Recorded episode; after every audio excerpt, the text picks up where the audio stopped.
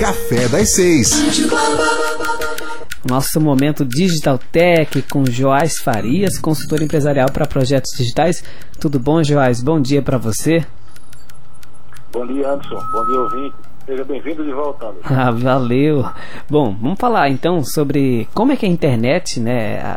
Ela é uma, uma terra aí em que as pessoas participam, interagem, criticam, reclamam e até esculhambam pessoas e empresas. É incrível como ah, a, a, o cidadão, a pessoa passou a ter vez e voz né, no que a gente chama de tribunal das redes sociais, Joás. Pois é, Anderson. Como a gente tem uma grande ferramenta na nossa mão, tudo está na nossa mão e tudo está a um clique. Uhum. E é um grande poder que nós temos realmente. A gente tem acesso a muita coisa, a muitos serviços, a muitos produtos, a muitas empresas, muitas celebridades, a muitas pessoas, a grupos diversos. Isso é um poder genial que nunca houve na história da humanidade. É. Ao mesmo tempo, existe a falta de noção e de bom senso. Né? As pessoas acham que existe um, um, um tipo de anonimato por estar virtual. As pessoas acham que existe um tipo de invisibilidade por não existir por não estarem fisicamente presentes.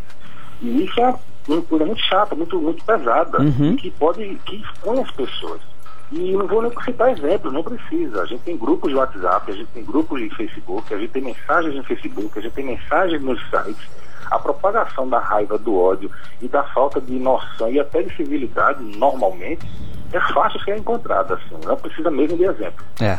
É, as pessoas é, se defendem ou acusam no mesmo grau, no mesmo nível de intimidade, como se estivesse é, lavando as mãos. Uhum. E essa falta de, de, noção mesmo é muito grave, porque a gente está se expondo demais e sendo exposto demais. É. É, eu vou tentar não falar de exemplos, porque o caso é muito sério, é um caso muito sério, as pessoas sugerem, participam, interagem, criticam, comentam, reclamam, escracham, esculhambam. E eu tenho uma pergunta a fazer que é assim: o que fazer com essas críticas, Anderson? Uhum. Eu, e ao mesmo tempo eu já respondo, viu? Dá atenção.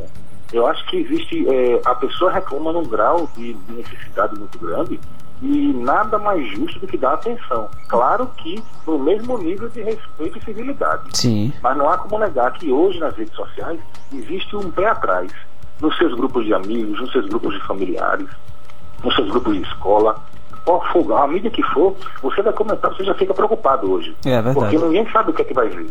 A gente, quando escreve, não tem a mesma entonação vocal, não tem a mesma simpatia ao falar pessoalmente. É. E isso deixa a gente com o pezinho atrás, com medo de como vão interpretar nossos textos. É verdade. Ou seja, está cada vez mais difícil se comunicar nas redes sociais. Ao mesmo tempo que é muito fácil e acessível, está muito cheio de dedos. A gente está com muito cuidado, porque por muito pouco as pessoas perdem o, o controle total da informação e viram várias gigantes guerras e embates sem fim, de, de, é, destruindo amizades, destruindo relacionamentos, destruindo familiares e essa conversa é longa e é até chata, né, Anderson? Sem dúvida. Bom, agora é incrível quando a gente avalia isso que você coloca aqui para os ouvintes, é, o, o, real poder que a internet e as redes sociais têm hoje em dia, né, na questão de tomada de decisões ou de, de repercussões que acabam, por exemplo, é, denegrindo a imagem de uma pessoa, é, expondo um político que é, não tem ações corretas e, e como isso acaba reverberando num, numa esfera mundial, né? Eu acho, Anderson, que essa falta de, de, de, de, controle no que postar faz parte de uma falta de educação da gente.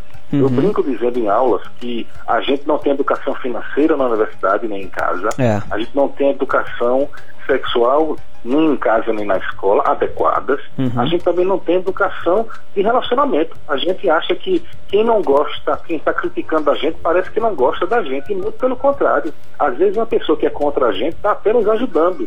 Mas existe uma falta de, de, de paciência, para dizer o mínimo, que deixa a gente muito cuidadoso. Ah, ou seja, a gente por muito pouco perde o clima, perde a razão, perde a amizade, entra em briga e conflito sem fim. É verdade. Ok, Joás Farias, obrigado então pelo bate-papo de hoje. Um ótimo dia para você e até semana que vem, viu? Grande abraço, boa semana pra gente.